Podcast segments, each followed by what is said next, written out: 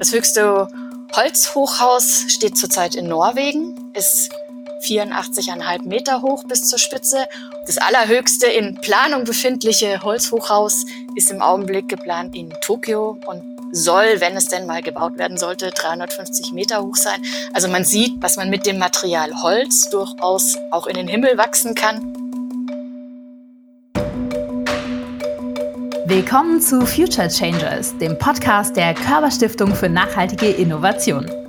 Ich bin Anna Schunk und in dieser Folge geht es um ressourcenschonendes Bauen, genauer gesagt um Holzbau. Zu Gast ist Professorin Annette Hafner von der Ruhr-Universität in Bochum. Dort hat sie den Lehrstuhl für ressourceneffizientes Bauen an der Fakultät für Bau- und Umweltingenieurswissenschaften inne. Annette Hafner ist Architektin, Mitglied im Wissenschaftlichen Beirat für Waldpolitik des Bundesministeriums für Ernährung und Landwirtschaft und auch in diversen weiteren Gremien. Außerdem war sie an der Entwicklung des Labels für den nachhaltigen Wohnungsbau beteiligt.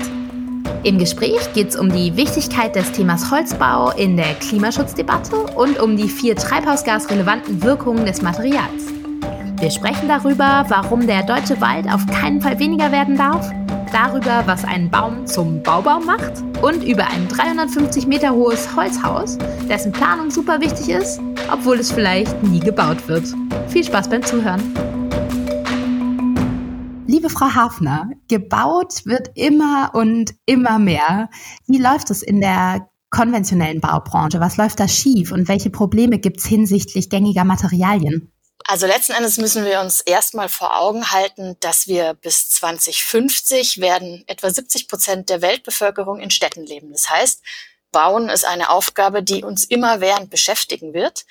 Und wenn wir jetzt etwas näher äh, auf Europa schauen, ich habe da mal eine Statistik noch rausgesucht, die sehr äh, aussagekräftig, aber auch beängstigend ist. Der Bausektor ist für 50 Prozent des Energieverbrauchs, 50 Prozent der geförderten Werkstoffe 30 Prozent des Abfalls und auch 30 Prozent des Wasserverbrauchs verantwortlich.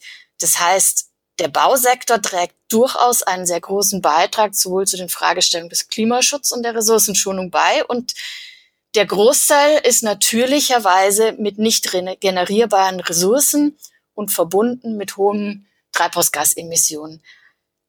Also bedeutet das, dass wir im Bausektor sehr große Optimierungspotenziale haben, die wir einfach nutzen müssen. Ja, denke ich auf jeden Fall auch. Und das machen wir am besten ja mit ressourcenschonenden Materialien, also nachwachsenden Rohstoffen. Ne? Also nicht nur nachwachsende Rohstoffe, man könnte sozusagen auch darüber nachdenken, a, sehr viel weniger Material generell zu verwenden, aber auch mhm. im Sinne der Kreislaufwirtschaft Sekundärressourcen einzusetzen. Aber natürlich nachwachsende Rohstoffe zu verwenden, ist ein ja, sehr sinnvolle Herangehensweise, weil das Rohstoffe, wie der Name schon sagt, ähm, sind, die wieder regenerierbar sind. Ich denke da sofort an Holz. Ist das richtig? Ist so zumindest das Hauptmaterial. Nicht ausschließlich, aber durchaus für den Baubereich das relevanteste.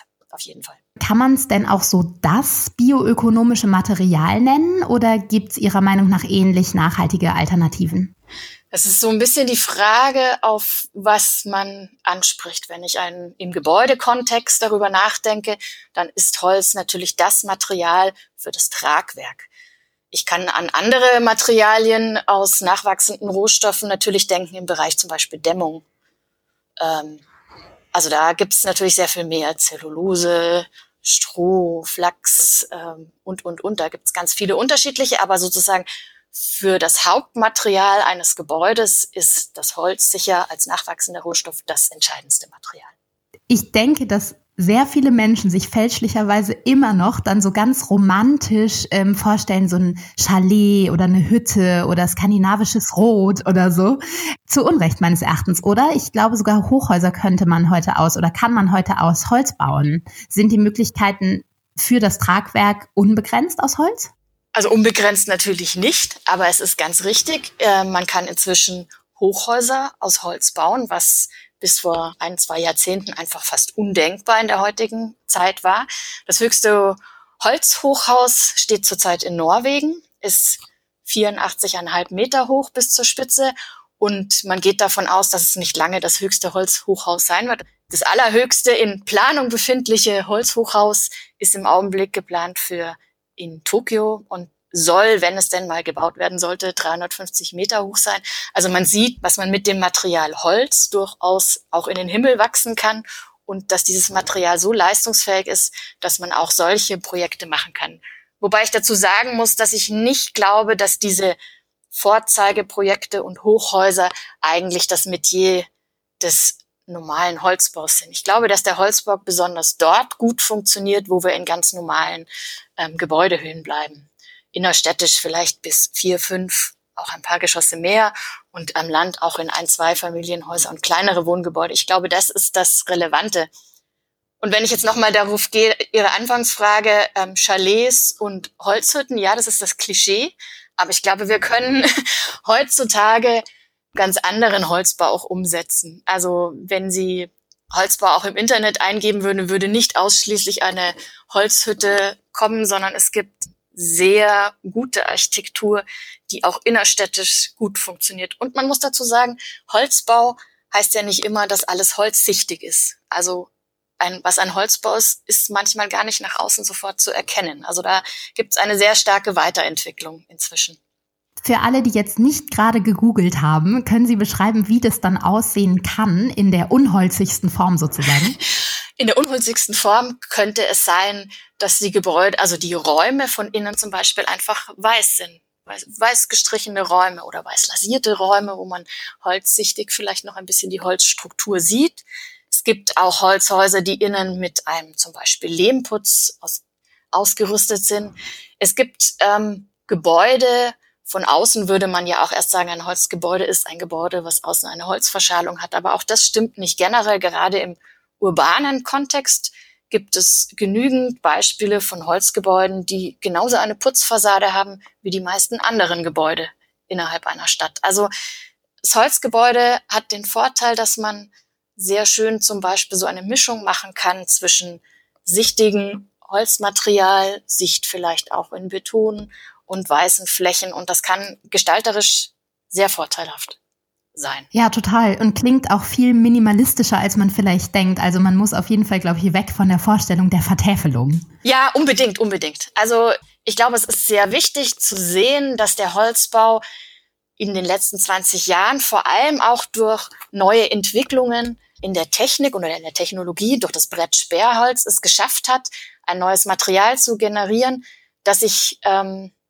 so ähnlich wie nach dem Zweiten Weltkrieg Stahlbeton einfach als Massenbaustoff eingesetzt wurde, jetzt sehr flächig verwenden kann. Und damit komme ich weg von dem traditionellen Holzhüttenbau, den man so als erstes im Kopf hat. Und mit dieser Möglichkeit ist es den Architekten gegeben, ganz anders auch ähm, gestalterisch umzugehen. Und ich glaube schon, dass dadurch eine ganz andere Art zu bauen oder eine sehr viel breitere Art zu bauen entstanden ist. Also es heißt auch, es gibt inzwischen sehr viele Holzhäuser, die durchaus auch ein Flachdach haben. Ja, es war ja immer so die Holzhütte und das Holzhaus muss immer ein Spitzdach haben. Muss es auch nicht unbedingt. Also wir sind inzwischen in der Entwicklung so weit, dass ähm, auch ein Holzgebäude, egal ob es ein kleines Gebäude ist, bis hin zu einem Hochhaus, eine sehr breite Varianz an Gestaltungsmöglichkeiten hat. Und ähm, wie ist das mit den Verarbeitungsmöglichkeiten? Warum ist Holz ein guter Baustoff? Holz ist ein sehr guter Baustoff aus verschiedenen Gründen. Zum einen ist er sehr leicht und hat aber trotzdem eine sehr hohe Tragfähigkeit. Ähm, das führt dazu, dass zum Beispiel der Holzbau sich sehr gut eignet, ähm, zum Beispiel für eine Nachverdichtung in der Stadt. Also ich, wenn ich ein Gebäude habe, es hat einen Dachstuhl und ich muss ähm, Wohnraum schaffen, könnte ich dort vielleicht sogar bis zu zwei Geschossen in Holzbauweise draufsetzen, weil das Gebäude ähm, einen Holzbau, der sehr viel leichter ist, ähm, darauf als ausgebautes Dach durchaus noch erträgt. Und es gibt sehr viele Möglichkeiten. Dazu kommt, dass über die neuen Konstruktionsweisen es auch möglich ist, einen sehr hohen Vorfertigungsgrad und damit auch eine sehr hohe Bauqualität schon in den Vorfertigungswerken umzusetzen, so dass ich ähm, die einzelnen Bauteile dann nur noch in Anführungszeichen auf die Baustelle bringen muss und zusammenbauen. Das ist auch ein Zeitgewinn. Also ich kann gerade im innerstädtischen Bereich die Baustellenphase, die ja für alle Nachbarn immer sehr nervig ist, einfach verkürzen. Und das äh, hilft natürlich auch ungemein.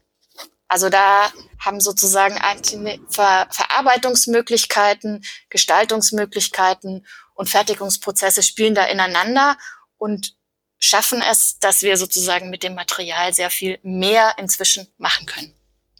Und zwar insbesondere im innerstädtischen Bereich. Das finde ich ganz spannend, weil ich glaube, wirklich viele Leute bei Holz halt ähm, an, an Natur denken. Und äh, ich höre raus, dass gerade in, in Ballungsgebieten eigentlich Holz eine gute Sache ist, ne?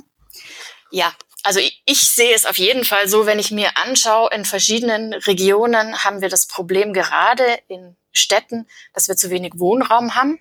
Und wir haben aber in Teilen noch unausgebaute Dächer die wir sozusagen nutzen könnten für weiteren Wohnraum. Und da bietet sich Holz einfach sehr stark dafür an. Also aus ganz unterschiedlichen Möglichkeiten. Und das große Problem, was man bis heute ja immer dann hatte oder mit, gegen das der Holzbau auch immer kämpfen muss, ist immer das Thema, ah, das Holz, das brennt. Ja, das wäre meine nächste Frage gewesen. Feuer und Fäulnis, die beiden Genau. genau, das ist immer das allererste, was dann kommt. Aber Holz brennt doch. Stimmt. Holz brennt. Das ist tatsächlich richtig, kennen wir alle vom Lagerfeuer. Aber nur weil Holz brennt, heißt es ja noch nicht, dass wir keine Holzhäuser bauen können. Denn wir müssen auch im Bauen mit Holz die gleichen Sicherheitsniveaus erreichen wie mit anderen Materialien. Das heißt, wir müssen einfach das Holz so konstruieren, dass wenn es brennen sollte, das Holzhaus die gleichen Sicherheitsniveaus erreicht wie ein mineralisches Gebäude. Und das bedeutet im Prinzip, wenn wir das genauer uns anschauen, dass das, was als erstes brennen wird, ist die Inneneinrichtung und das Mobiliar. Und das ist ja unabhängig von der Baukonstruktion des Gebäudes. Und eh oft aus Holz oder Stoff. Genau. Und das ist sozusagen, wo es dann relevant ist, ist, wenn sozusagen die komplette Inneneinrichtung oder das Mobiliar als Brandlast äh, verbraucht ist. Dann müssen wir gewährleisten, dass das Gebäude nicht zusammenbricht und die Menschen gerettet werden können, wenn sie es nicht bis dahin eh schon sind. Und da hat das Holz dann in gewisser Weise einen anderen Vorteil, nämlich, dass es mit einer sehr definierten Abbrandgeschwindigkeit, so nennen wir das technisch, ähm, brennt. Das heißt, wir können vorab berechnen, wie schnell der Holzbalken sozusagen verbrannt ist, nämlich mit 0,7 Millimeter pro Minute. Das heißt, wir könnten, wir können in der Konstruktion sagen, wir machen unseren Holzbalken so und so viel dicker, damit er noch eine halbe Stunde länger standhaft ist. Genau, es ist ja jetzt auch kein Papier, ne? Also es ist ja jetzt auch nicht sofort weg. Nein, und es, es gibt ähm, außen sozusagen dann eine Kohleschicht, die die Hitze abhält und sozusagen auch bewirkt, dass innen das Material nicht zu warm wird. Wenn wir uns andere Gebäude anschauen, ähm, im Brandfall bedeutet es ja dann auch, dass zum Beispiel ein Stahlträger irgendwann nachgibt. Und das passiert beim Holz zum Beispiel nicht. Also Holz brennt, ja, das stimmt, aber wir können sehr gute Vorsichtsmaßnahmen ergreifen, um die Schäden, die dadurch entstehen, sozusagen zu limitieren. Und letzten Endes geht es ja immer um die Sicherheitsniveaus und die können mit dem Holzbau genauso eingehalten werden. Also da sehe ich kein Problem. Gilt das auch für Nässe, also das Gegenteil von Feuer, Wasser? Wasser ist das andere Problem, das ist richtig. Da sagen wir im Holzbau immer, konstruktiver Holzschutz ähm, ist sehr wichtig. Also wenn es gelingt, dass das Holz, was nass wird, auch immer wieder austrocknen kann, dann verfault es nicht. Im Baubereich sagen wir zum Beispiel dann, man sollte äh, einen Keller oder die Sockelzone vielleicht nicht unbedingt ungeschützt aus Holz machen, weil es sozusagen die Stellen sind, wo es am ehesten feucht werden könnte. Wenn man aber sozusagen diese Mindestregeln beachtet, dann kann man sehr wohl diese Fäulnisgeschichten umgehen. Also es ist immer eine Frage des, wie konstruiere ich und auch eine Fragestellung der Bauqualität. Und da glaube ich, ähm, das betrifft dann wieder jedes Material. Da müssen wir im Holzbau einfach sehr stark darauf achten, dass die Bauqualität stimmt. Was ja finde ich, für meine Laienohren eigentlich ein Vorteil ist, weil äh, wer möchte nicht, dass die Qualität stimmt, egal welches Material er einsetzt. Ja. Ähm, nun geht's ja nicht nur um die Sicherheit des eigenen Wohngebäudes, sondern ein Stück weit auch um die Sicherheit der Menschheit auf diesem Planeten. Mhm. Ähm, Sie haben gerade schon gesagt, die CO2-Ersparnis kann immens sein bei alternativen Bauweisen. Mhm. Ähm, wie viel CO2 können wir denn einsparen, wenn wir eine bestimmte Anzahl an Gebäuden zum Beispiel aus Holz statt aus mineralischen Stoffen bauen würden? Also da, ähm, das ist sozusagen das Kerngebiet, mit dem wir uns auch in der Forschung befassen. Da haben wir auch Studien zugemacht und Forschungsarbeiten zusammen mit dem Thünen-Institut für Holzforschung. Man muss dazu als erstes sagen, das Holz, das Material Holz beziehungsweise ähm, die Bäume haben vier treibhausgasrelevante Wirkungen, die zu berücksichtigen sind. Das ist einmal der Kohlenstoffspeicher im Wald, klar, der Wald als große Kohlenstoffsenke, die berechnet wird, auch im Rahmen der Treibhausgasinventuren. Ähm, Auf der anderen Seite auch der Kohlenstoffspeicher des Holzes in den Holzprodukten, die so verbaut werden. Und da kommt der Holzbau dann rein. Und zusätzlich gibt es ähm, zwei Wirkungen, die nennen sich Substitution. Einerseits energetisch, wenn ich mit Energie erzeuge aus erneuerbaren Quellen in, anstatt von Öl oder Gas. Und auf der anderen Seite, wenn ich Substitution stofflich meint, wenn ich baue mit Materialien, die weniger energieintensiv in ihrer Herstellung sind. Und das Holz, das haben wir inzwischen über sehr umfangreiche Studien mit Ökobilanzen nachrechnen können, haben wir eine sehr großes Substitutionspotenzial, was heißt, die Holzmaterialien, wenn wir aus denen ein funktional äquivalentes Gebäude bauen zu einem mineralischen Gebäude, können wir je nach Größe des Gebäudes zwischen 10 und fast 50 Prozent an Primärenergie pro Quadratmeter einsparen. Und das ist dann doch, wenn man eine, ein großes Gebäude baut oder vielleicht eine ganze Siedlung, relativ viel, was ich dort an Treibhausgasemissionen einsparen kann, alleine durch die Baumaterialwahl. Ist da die Weiterverarbeitung schon mit drin? Ja, natürlich, Bilanz? natürlich. Mhm. Da ist das auf jeden Fall mit drin. Das ist sozusagen über diese gesamten Ökobilanzberechnungen ist all das, was in den Vorketten zur Erstellung der Bauprodukte ähm, an Energien verbraucht wird, steckt dort alles schon mit drin. Der Holzbau ist auf der oder im Rahmen der Klimaschutzdebatte deswegen so spannend, weil er sozusagen zwei Teilbereiche bedienen kann. Auf der einen Seite, wenn ich ein Holzhaus baue, kann ich einen temporären Kohlenstoffspeicher mir generieren, der so lange Bestand hat, solange mein Gebäude eben äh, auf der Erde ist und bewohnt und genutzt wird. Und auf der anderen Seite habe ich sozusagen das Substitutionspotenzial.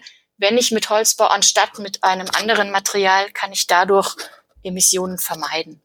Und das ist, wenn man es auf einem Gebäude, Einzelgebäude rechnet, es ist eine, eine Zahl mit ein paar hundert Tonnen CO2. Aber wenn man das sozusagen hochskaliert auf nationale Ebene, wenn man dann sagt, wir würden also wirklich jetzt forcieren, mehr in Holz zu bauen, dann kommt da doch eine ganz schöne Summe an Sachen zusammen. Und wir haben das ähm, mal berechnet, beziehungsweise in Zusammenarbeit mit dem Thünen-Institut eine Hochrechnung oder Szenarienrechnung angefangen. Wenn wir jetzt ähm, in Deutschland haben wir ja sozusagen eine Quote oder wird durch die statistischen Datensätze ermittelt, wie viele Gebäude in Holz gebaut werden und in anderen Materialien. Und der Holzbau hat zum Beispiel im Mehrfamilienhausbau im Augenblick so eine Quote von, naja, aktuell um die drei Prozent. Und wenn wir jetzt sozusagen versuchen würden, bis 2030 skandinavische Verhältnisse zu erzeugen, also 15 Prozent der Mehrfamilienhäuser und vielleicht mehr als 50 Prozent der Einfamilien- und Zweifamilienhäuser in Holz zu bauen, dann könnten wir da jährlich sehr viele in, im Millionenbereich Tonnen ähm, an Treibhausgasemissionen einsparen. Also im jährlich ist es um die 1,43 Millionen Tonnen CO2, die wir da einsparen können. Und das ist, wenn wir ja jetzt immer diese Frage haben, wo können, wie können wir die Paris-Ziele äh, erreichen, durchaus ein kleiner Beitrag, den wir dazu leisten können. Annetta Hafner hat es eben gesagt. Beim Neubau von Mehrfamilienhäusern gibt es bisher einen Anteil von 3% an Holzbau. Insgesamt macht Holzbau in Deutschland im Neubau einen Anteil von 18% des gesamten Bausektors aus. Die allermeisten Gebäude sind also immer noch aus den konventionellen, den sogenannten mineralischen Baustoffen. Dazu gehört zum Beispiel Beton, dessen Inhaltsstoff Zement ist, der eines der größten Probleme im Zuge des Baubooms darstellt weil bei der Herstellung so viele Treibhausgase entstehen und weil zur Betonherstellung immens große Mengen Sand verbraucht werden, die viel zu oft aus Flussbetten oder vom Meeresgrund gewonnen werden. Die genaue Menge ist schwer zu beziffern. ForscherInnen gehen aber davon aus, dass die Zementherstellung für 5 bis 8 Prozent der weltweiten CO2-Emissionen verantwortlich ist. Damit wäre sie nach dem Energiesektor und der großflächigen Vernichtung von Wäldern eine der größten CO2-Quellen überhaupt. Sollten wir denn mit Holz eher neu bauen oder können wir auch Bestehendes verbessern, beziehungsweise könnte das auch ein kleiner Schritt sein, das Bestehende zu verbessern oder ist es eigentlich irrelevant? Nein, es ist überhaupt nicht irrelevant. Das ist ein ganz richtiger und wichtiger Punkt. Also es geht nicht darum, äh, ständig neu zu bauen. Es geht unbedingt auch darum, das, was wir haben, zu verbessern. Mhm. Die Fragestellung ist halt in gewisser Weise die, die Frage, aus welcher Materialität wir bauen und damit sozusagen Holz und nachwachsende Rohstoffe mitzunutzen, spielt wirklich erst dann langfristig eine Rolle, wenn uns klar ist, dass die Gebäude, die wir bauen, sehr energieeffizient sind. Also wir müssen sozusagen, die erste Prämisse muss sein, energieeffiziente Gebäude oder einen energieeffizienten Gebäudebestand zu haben oder zu generieren. Und jedes weitere bisschen, was wir dann noch optimieren oder reduzieren an Treibhausgasen ähm, machen möchten, das kann über die Materialwahl generieren. Aber wir können nicht einfach sagen, wir bauen jetzt einfach Holzhäuser und die Energieeffizienz dieser Gebäude interessiert uns nicht. Also so rum funktioniert es leider nicht. Liegt auf der Hand eigentlich. Müssen wir uns denn dann als Bewohnerin oder können wir uns als BewohnerInnen jetzt auch schon irgendwie verhalten? Also macht es Sinn, selbst auch zu einer Energieeffizienz beizutragen, indem man halt besonders sinnvoll heizt oder weniger oder so? Das würde ich mal sagen, Natürlich, Suffizienzgedanken sind immer wichtig, auf jeden Fall. Also ich denke, es muss immer so eine Kombination sein äh, Energieeffizienzsteigerung. Aber ich glaube, was wir im Augenblick noch etwas unterschätzen, jetzt als Einzelperson ist es sehr oft nicht ganz so einfach, ist das Thema Suffizienz von Flächen. Also im Prinzip ähm, haben wir ja der Flächenverbrauch an Wohnfläche pro Person in Deutschland ist inzwischen bei 45 Quadratmeter pro Person. Das ist sehr viel. Und eigentlich müsste es uns gelingen, das zu kombinieren mit, mit einer anderen Materialwahl und energieeffizienten Gebäuden, was dann bedeuten würde, wir müssen schauen, dass wir mehr dazu kommen, ähm, Gemeinschaftsflächen zu forcieren und weniger Privaträume. Aber das ist natürlich ein Thema, das, da muss wirklich jeder für sich selbst anfangen, ähm, daran zu gehen. Manchmal geht's und vielleicht manchmal ist es auch sehr schwierig. Und wie ist das mit der Stadtplanung? Kann die da nicht auch mitmachen? Unbedingt, unbedingt. Es ist ein zentraler Punkt, meine ich. Wir sind da gerade dabei, ähm, zum einen auch Tools zu entwickeln, wie man Kommunen beraten könnte, dass sie dieses Potenzial überhaupt entdecken und auch nutzbar machen. Es ist nicht immer ganz so einfach, ähm, wo Städte und Stadtplanung dort eingreifen kann. Aber es gibt ein Beispiel von der Stadt München. Die Stadt München hat an einem ehemaligen Kasernenareal, der Prinz-Eugen-Kaserne, die jetzt dann als Quartier Prinz-Eugen-Park heißt, ein Drittel davon, den südlichen Teil, als ökologische Mustersiedlung geplant.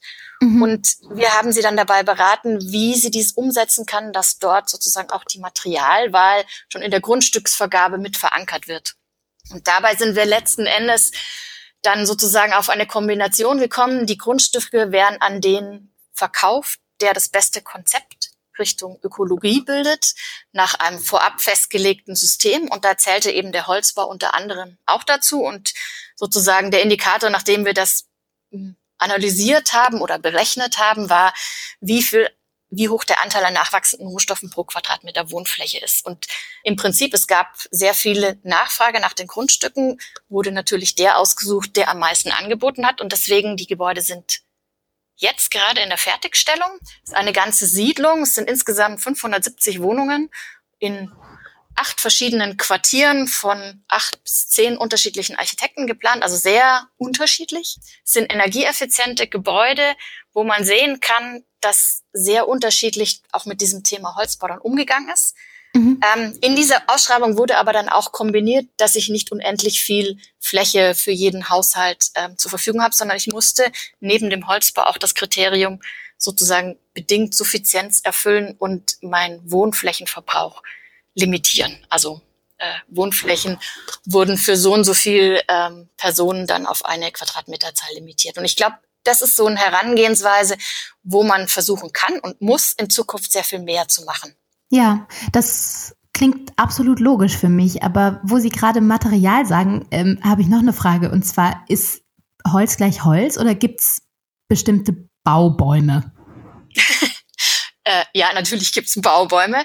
Ähm, wir unterscheiden im Holzbereich ja zum einen Laubholz und Nadelholz. Und die Baubäume, so wie Sie sie die nennen, sind hauptsächlich äh, die Nadelbäume im Augenblick. Es ist hauptsächlich Fichte und Kiefer bei uns, die ähm, ja auch zum Großteil im, in den Wäldern auch stehen und geerntet werden können. Ähm, da kommen wir im Prinzip dann eigentlich auch schon fast zu dem nächsten Thema, denn wir haben ja auch Laubbäume, die sind im Augenblick im Baubereich eher seltener eingesetzt. Und das hat damit zu tun, dass zum Beispiel, wenn wir Buche nehmen, ähm, Buche bei Feuchtigkeit quillt und dann beim Trocknen sehr stark schwindet. Also man muss mit diesen Materialien ganz anders konstruieren, beziehungsweise diese Materialien ganz anders einsetzen. Die sind dann auch anders schwer, haben eine andere, können was anderes an auch Trag, an Tragfähigkeit erhalten. Also da muss man ganz anders planen. Augenblicklich sind, bauen wir hauptsächlich mit Nadelholz. Und ganz platt gefragt, gibt's davon genug? Und genügend Anbaufläche auch für diese Bäume? Das ist eine sehr gute Frage. Also erstmal würde ich sagen, natürlich ja. Aber es ist, wenn wir das Thema sozusagen Holzbau aus Klimaschutzgründen forcieren wollen, ist es immer sofort die nächste Frage, haben wir überhaupt genügend Ressourcen im Wald stehen, um bauen zu können? Und dann vor allem natürlich Nadelholz. Ja, das haben wir. Wir haben es auch deshalb, weil nach dem Zweiten Weltkrieg die ganzen Reparationshiebe sind alles Nadelholzer, die jetzt in den nächsten Jahren bis 2050 in die Ernte kommen. Also in den nächsten 20 bis 30 Jahren haben wir mehr als genug Nadelholz, um damit zu bauen. Darüber hinaus, deswegen auch sozusagen mein Limit darauf, ist es natürlich schon eine Frage. Wir sind ja über die Klimaanpassungsmaßnahmen möchte man ja wegkommen von den reinen Nadelholzbeständen im Wald und mehr auf Mischholz gehen oder Mischwälder gehen. Und dann ist, stellt sich natürlich in Zukunft schon die Frage, äh, wenn wir jetzt so viel mehr mit Holz bauen wollen, äh, haben wir nach 2050 genügend Nadelholz? Und da muss man sagen, da müssen wir tatsächlich jetzt drüber nachdenken, wie geht man damit danach um? Ändern wir dann die Nutzung auf Mischholznutzung, mehr Laubholz? Das ist im Augenblick so die Tendenz.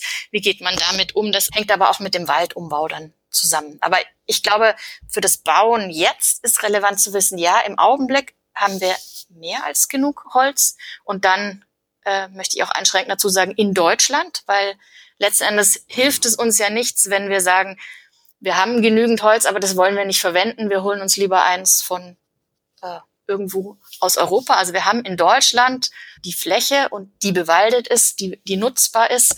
Und da ist noch bis 2050, sagen meine Kollegen, genügend Nadelholz da. Die ganz, vielleicht ist interessant auch zu sehen, die Fläche von Deutschland ist ja zu 32 Prozent bewaldet. Da müsste man natürlich schon schauen, im Sinne der Flächenkonkurrenz, dass das nicht weniger wird das ist auf jeden Fall, denke ich, sinnvoll. Laut dem Technikradar findet die Hälfte der Deutschen, dass Wälder nicht bewirtschaftet, sondern sich selbst überlassen werden sollten, damit ein gesundes Ökosystem entsteht. Und zwei Drittel der Befragten sind überzeugt, dass der Mensch die Natur respektieren muss und nicht das Recht hat, sie nach seinen Bedürfnissen umzugestalten. Ähm, ich frage mich, muss man sich denn überhaupt entscheiden oder könnte man nicht auch einen Wald genießen, der später ein Nutzwald ist? Äh, auf jeden Fall. Also ich sehe, ich sehe diese Konkurrenz nicht so sehr. Das Credo eigentlich ähm, im Wald oder in der Waldbewirtschaftung sollte sein der multifunktionale Wald. Das heißt, ich kann mich im Wald erholen, ich kann die Naturschutzfunktion, die Biodiversitätsfunktion des Waldes erfüllen und auf der anderen Seite kann ich ihn auch als Nutzwald ähm, bewirtschaften. Ich glaube nicht, dass sich das ausschließt. Dazu kommt, dass es ja auch ein festgelegtes Ziel gibt, wie viel Prozent des Waldes unter Naturschutz stehen die sind natürlich davon ausgeklärt, aber die Restflächen oder der große Teil der anderen Flächen, den würde ich auf jeden Fall so sehen, dass er beide Funktionen oder mehrere Funktionen erfüllen können muss. Ich glaube, wir müssen da unser Denken vielleicht so ein bisschen in den Joy-Klappen äh, erweitern. Vielleicht passt es da ganz gut so ein Beispiel, wenn, wenn man in den Bioladen geht und sich diese kleinen äh, Magazine anschaut, die es dort immer an der Kasse gibt, da ist mir letztes Jahr aufgefallen, gab es ein Magazin, da wird dann gezeigt, wie wichtig der Wald ist und wie, wie wichtig er für die Erholungsfunktion ist, ja, im Thema Waldbaden, wie wichtig er aber auch für den Naturschutz und die Biodiversität ist. Das suggeriert einem, wir dürfen den Wald, wir müssen ihn absolut in Ruhe lassen, dürfen ihn überhaupt nicht nutzen. Und dann lese ich das nächste Heft aus dem Bioladen und da steht dann drin, wie wichtig ist, in Holz zu bauen und wie, wie wichtig ähm, es ist, mit nachwachsenden Ressourcen zu bauen und äh, aus Klimaschutzgründen den Holzbau zu fördern. Äh, da sieht man schon sozusagen, dass innerhalb de desselben Milieus sozusagen mit zwei unterschiedlichen Maßstäben gemessen wird. Und ich glaube, das ist extrem wichtig, dass wir das zusammenbringen. Ja, und das sind mindestens zwei Maßstäbe, oder? Ja. Vielleicht sind es auch mehr, ja, ist richtig. Je nachdem, wie viele Hefte da liegen. Ja, ja ich glaube, es ist total wichtig. Also das macht es so ein bisschen äh, deutlich. Wir müssen einfach sehr viel mehr über den Tellerrand sehen und wir müssen die Problemlage sehr viel differenzierter anschauen können, nicht einfach schwarz-weiß denken. Das funktioniert einfach nicht. Nee, überhaupt nicht. Und ich glaube wirklich, was viele Bioökonomie-Themen angeht und Nachhaltigkeitsthemen generell, ist es eigentlich nie schwarz oder weiß, sondern, ja. sondern es sind immer ähm, Zonen dazwischen. Ähm, ich habe generell das Gefühl, dass weder Bauen noch Bauen mit zum Beispiel Holz oder anderen alternativen Materialien plus das Waldthema, das Sie gerade so gut beschrieben haben, dass das irgendwie in der öffentlichen Diskussion schon hinreichend angekommen ist. Im, im Gegenteil zum Beispiel zu ähm, Ökoernährung oder Slow Fashion oder so. Äh, sehen Sie das genauso? Und wenn ja, wie könnten wir das ändern und wer müsste das tun?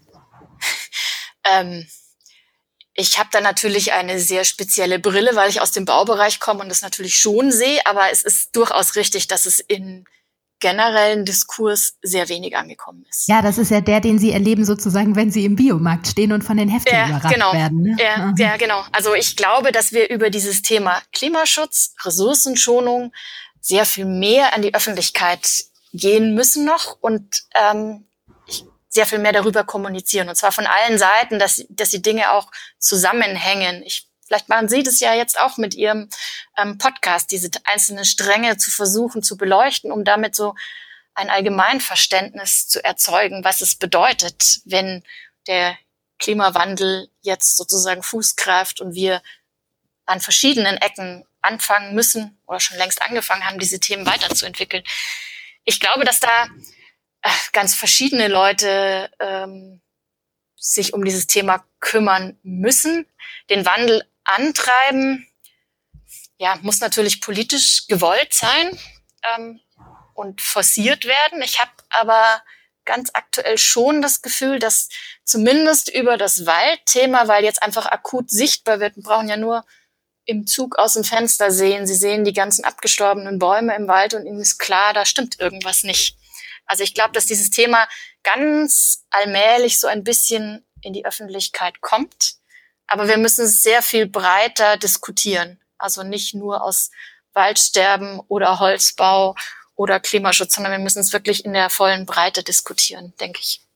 Bitte, ich wäre auch dafür. Und Sie selbst sind ja Mitglied auch im wissenschaftlichen Beirat für Wald. Waldpolitik. Für Waldpolitik, für Wald. Entschuldigung, für Waldpolitik in diesem ähm, Zusammenhang sehr, sehr wichtig. Äh, das heißt, Sie setzen sich nicht, also über das rein berufliche auch noch anders damit auseinander, oder? Ja, also der wissenschaftliche Beirat ist ja letzten Endes ein Zusammenschluss oder sind ähm, Professoren aus den Themenbereich Wald und Forst, die sich mit dem Thema auseinandersetzen. Sehr divergent. Wir sind sozusagen von Naturschutz, Biodiversität bis zum Holzbau, Wald ähm, diskutieren wir die Themen und wir befassen uns, wir haben uns jetzt sozusagen in der, bis jetzt befasst zum Beispiel mit einer Waldstrategie 2050. Also wie müsste die Waldstrategie weiterentwickelt werden, sozusagen als Handreichung an die, die Entscheidungen zu treffen haben, was sozusagen von der wissenschaftlichen Sicht dort, wir diskutieren das ja auch immer von den verschiedenen Funktionalitäten des Waldes her, ähm, wie wir uns da positionieren wollen. Und als nächstes sind wir eigentlich an dem Thema, wie sich die Wälder und die Forstwirtschaft an den Klimawandel anpasst und welche Weichen dafür gestellt werden müssen. Auch meine ich ein sehr wichtiges Thema. Also wir versuchen dort diese Themen halt auch sehr dort diesen Diskurs zu führen, um ihn dann auch nach außen bringen zu können. Und vielleicht in gewisser Weise die Politik beraten zu können, wenn es positiv gesehen wird. Wenn es von der Politik positiv gesehen wird? Genau. Oder wenn das sozusagen ähm, in die Politik eingeht. Aber ich denke schon, dass da im Augenblick eine bedingte Offenheit besteht. Was heißt bedingt? Also ich glaube, es ist sehr unterschiedlich, mit wem Sie reden und aus welcher Position dort Wald und Bauen gesehen wird. Aber ich glaube schon, dass die Wichtigkeit des Themas langsam erkannt wird. Und man kann vielleicht zu dem Thema Öffentlichkeit auch noch dazu sagen, es gibt einen Dialogsprozess, der heißt Charta für Holz 2.0, wo versucht wird, genau dieses Thema Nutzung des Waldes, Bauen mit Holz, Forstwirtschaft, Kommunikation in die breite Öffentlichkeit, Erholungsfunktion eben auch ähm, in die Breite zu tragen. Und ich glaube, das ist total wichtig, um dieses Thema auch setzen zu können. Also ich denke schon, dass dort was passiert. Es ist vielleicht noch nicht so weit in der Breite angekommen. Nee, aber ich denke auch, dass da was passiert. Ich kenne die Charta für Holz sogar auch schon. Sehr gut. und ähm, ich glaube ja, dass ähm, nicht nur die, also die Politik ist ja kein, kein abgeschlossenes Ding an sich, sondern eine Gesellschaft kann ja auch einen Druck auf eine Politik ausüben. Und ähm, dafür müsste sie wahrscheinlich noch mehr Skepsis verlieren oder Berührungsängste, also natürlich auch mehr Wissen. Aber ähm, wie kann man denn äh, die Menschen jetzt dazu bringen, äh, vielleicht ganz von allein solche Projekte zu starten, wie das in München, das Sie gerade ansprachen? Also wie kann das Skepsis genommen werden? Und dann müssen wir, glaube ich, auch unbedingt nochmal über Kohle sprechen, sozusagen, also über das Geld. Das ist ja auch immer ein großes Thema für, für den Einzelnen. Ja, also letzten Endes ähm, ich glaube, die Gesellschaft, der muss die Skepsis genommen werden, indem sozusagen mehr kommuniziert wird und das auch noch jetzt sozusagen, es beginnt jetzt ein Kommunikationsprozess, den muss man sehr viel breiter in die Öffentlichkeit tragen. Ich glaube, die ganzen, die Sie eingangs erwähnt hatten, die ganzen Hochhausprojekte sind so ein erstes Anzeichen, ah, da passiert was, ach, das geht ja doch. Deshalb sind die auch wichtig, glaube ich, ne? Obwohl sie ja, schon genau, gesagt haben, dass genau. es gar nicht so sinnvoll ist, aber ich glaube, das ist wirklich so ein Awareness-Ding, einfach mal so ein Riesending dahinzustellen, ne? Und ich merke schon, dass auch Projektentwickler inzwischen anfangen zu sehen, ah, die Öffentlichkeit will mehr Klimaschutz, Ressourcenschonung. Wir müssen was in die Richtung tun. Was können wir tun? Und da passiert schon was. Es geht halt langsam. Aber ich denke, das ist durchaus in Ordnung. Wir müssen ja auch den Baufortschritt und ähm, die Umsetzung noch wahren können. Also es muss ja durchaus auch sich in die Praxis umsetzen können. Ja, und das ist ja generell auch ein, ähm, ein Thema, das weniger unmittelbar ist als zum Beispiel Lebensmittel kaufen oder so. Ja, ja, und ich meine, das, das Problem bauen ist ja, sie bauen normalerweise ja nicht alle fünf Jahre ein neues Haus, sondern sie bauen einmal und dann wohnen sie dort. Und das ist meiner Meinung nach auch der, der Punkt, warum es im Augenblick so wichtig wäre, das Thema Bauen mit Holz äh, anzugreifen, weil wir da sozusagen im Gebäudebereich ein sehr großes Risiko dieser, nennt sich Lock-in-Effekte haben. Also wenn ich jetzt einmal baue und nicht das Optimum raushol an Energieeffizienz und vielleicht an eingesparten Emissionen in den Materialien, dann baue ich 50 Jahre nicht mehr und dann passiert 50 Jahre mit diesem Haus auch nichts mehr. Da kann kein Verbesserungspotenzial mehr passieren. Und deswegen ist es so wichtig, an diesem Thema jetzt auch aktiv zu arbeiten, meine ich würde ich Ihnen spontan zustimmen und höre trotzdem schon alle sagen, ja, aber das ist doch so teuer, wie immer bei Ökothemen. also es gibt, äh, man muss ganz ehrlich sagen, es gibt keine Studie, wie soll sie sie auch geben, die ein Holzhaus mit einem mineralischen Gebäude vergleicht und sagt, das eine ist wirklich teurer als das andere, weil es ist ja immer nur das eine oder das andere gebaut. Was man aber definitiv sagen kann, es gibt Studien, die sagen, dass Bauen mit nachwachsenden Rohstoffen nicht zwingend teurer ist. Es gibt Studien, die sagen, dass es etwas teurer ist. Und man kann aber definitiv sagen, es liegt in einer sehr ähnlichen Größenordnung. Der wirkliche Kostentreiber ist eigentlich heutzutage die Haustechnik. Also die macht mehr als 30 Prozent aus. Also wenn wir sozusagen uns dies an dem Thema optimieren, wäre es dann auch egal, ob der Holz Bau ein paar Prozent teurer wäre oder nicht, weil der, das fällt sehr viel weniger ins Gewicht als diese ganzen haustechnischen Anlagen, die auch noch dazu noch äh, relativ häufig ausgetauscht werden muss. Da muss man einfach ehrlich sein in der Debatte. Ansonsten glaube ich, kann es uns durchaus passieren, je nachdem, wie die CO2-Bepreisung ähm, die Preise anpasst, dass dort noch Verschiebungsprozesse passieren in den nächsten Jahrzehnten. Eine Möglichkeit, die im Kontext von Bioökonomie und speziell auch in Bezug auf Holz viel diskutiert wird, um die Nutzung von Rohstoffen noch effizienter und nachhaltiger zu gestalten, ist die Kaskadennutzung, sprich die mehrfache stoffliche Nutzung einer Ressource, bevor diese letzten Endes energetisch verwendet wird. In Bezug auf Holz könnte das dann beispielsweise bedeuten, dass es erst zum Bauen im Tragwerk verwendet wird, anschließend könnte es geschreddert und zu einer Spanplatte verarbeitet werden und danach könnte man das Material zur Energiegewinnung irgendwann auch noch verbrennen. Im Vergleich zu anderen Materialien funktioniert das bei Holz ziemlich gut und hat den tollen Effekt, dass Holz ja langfristig Kohlenstoff speichert und das wollen wir natürlich erreichen. Laut Annette Hafner sind die langlebigen Nutzungszyklen ein absolutes Zukunftsthema. Es braucht aber, wie so oft, ein frühzeitiges Zusammenspiel von vielen AkteurInnen in der Wertschöpfungskette, damit das auch wirklich eine nachhaltige Sache wird. Sehen Sie persönlich sich eigentlich ein bisschen auch als eine Art Aktivistin in ihrem Beruf, wenn ich Sie jetzt hier so engagiert sprechen höre? In gewisser Weise klar. ähm, also ich sehe mich so in der Position, dass ich eigentlich die Aufgabe habe, das, was wir wissen, was das Bauen mit Holz gerade zu dem Thema Klimaschutz, was mir sehr am Herzen liegt, beizutragen, dort dieses Wissen auch zu vermitteln und ähm, der zur Verfügung zu stellen. Und ich glaube, dass es wichtig ist, dass wir da sehr breit kommunizieren. Als Wissenschaftler sind wir da ja immer sehr geprägt, ähm, im Detail die Dinge richtig zu sehen, aber wir müssen es eben auch in gewisser Weise schaffen, die breite Öffentlichkeit für das Thema zu interessieren und dann auch mitzunehmen.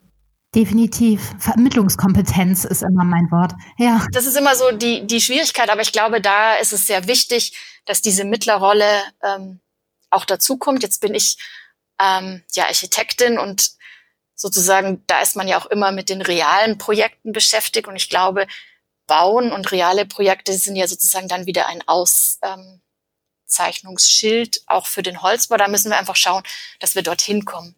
Ich sehe es einfach als meine Aufgabe, wenn ich die Position habe und mich mit diesem Thema beschäftige, dies auch nach außen hin zu tun, weil ich es ansonsten für mich selber meinen Kindern nicht vermitteln kann, warum ich damals zwar über dieses Thema Bescheid wusste, aber mich nicht eingemischt habe und nichts gesagt habe. Ich habe so das Gefühl, dass es irgendwie so eine innere Verpflichtung für mich, dort tatsächlich äh, mich zu engagieren. Das wäre eigentlich schon mein wundervolles Schlusswort. Ähm, wenn ich nicht noch gerne wissen wollen würde, ob es auch Momente gibt, in denen Sie denken, oh nee, jetzt reicht's wirklich. Das geht mir alles irgendwie zu langsam, das Klima ist schon zu kaputt. Ich, äh, also gibt es so Momente, wo Sie denken, boah, wir schaffen das alles nicht mehr oder treibt Sie immer genau das Schöne, was Sie gerade gesagt haben? Natürlich gibt's die äh, nicht so schönen Momente, ganz genauso, ganz klar. Ähm, ich glaube, die hat jeder und natürlich gibt es äh, viele Themen, an denen wir sehr langsam vorankommen und ähm, die Sisyphus-Arbeit sind. Und ich glaube, dass wir aber nicht müde werden dürfen, immer weiter zu propagieren, dass es um Energieeffizienz, Flächenansparung, auch um unseren Lebenswandel geht und dass wir aber im Baubereich dieses Thema mit diesen Lock-in-Effekten haben und dass wir deswegen dort wirklich jetzt aktiv werden müssen. Also ich habe natürlich immer wieder, denke ich mir, nee, jetzt, jetzt reicht's mir, jetzt mag ich nicht mehr. Aber ich glaube schon, dass es wichtig ist, dass wir dieses Thema weiter voranbringen und an dem Thema weiter arbeiten. Ich bin mir auch sicher, dass ähm, sehr viele Mitstreiter so sehen würden, dass man da an dem Thema weiterarbeiten sollte. Das geht ja immer um eine Vielzahl an Personen, die an dieses Thema glauben und es weiterentwickeln. Gibt es auch eine Person oder Instanz, von der Sie sich noch mehr Unterstützung wünschen würden? Ich glaube, es wäre tatsächlich gut, ähm, wenn in dem Baubereich selbst das Bauen mit Holz mehr sich verankern könnte. Wobei ich mir durchaus bewusst bin, dass es nicht angehen kann, dass ähm, man einen Baustoff offiziell von öffentlicher Seite präferiert gegenüber anderen. Also ich würde immer sagen, es geht um eine muss immer um Ressourcenschonung und Klimaschutz gehen. Und dann kann Holz das Mittel der Wahl im Bauen sein, aber es kann auch ein anderes Material und vor allem in der Kombination tatsächlich das Entscheidende sein. Also ich glaube, wir müssen uns selbstkritisch gegenüberstehen, um zu sagen, dass nicht immer der Holzbau die Lösung ist, sondern dass es oft vielleicht auch hybride Lösungen sind, die des eigentlichen Fortschritt darstellen. Und das ist das, was wir, glaube ich, in Zukunft sehr viel mehr noch nach außen bringen müssen. Es gibt nicht nur Holz und alles andere und Holz gegen alles andere, sondern es geht eigentlich um das Miteinander.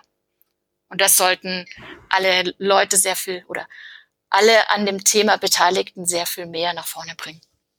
Ich bin sehr für das Miteinander und ich würde als letzte Frage noch gern von Ihnen, es darf auch ruhig idealistisch oder utopisch sein, Ihre ähm, Vision von dem Wohnen in der Zukunft, dem nachhaltigen und perfekten.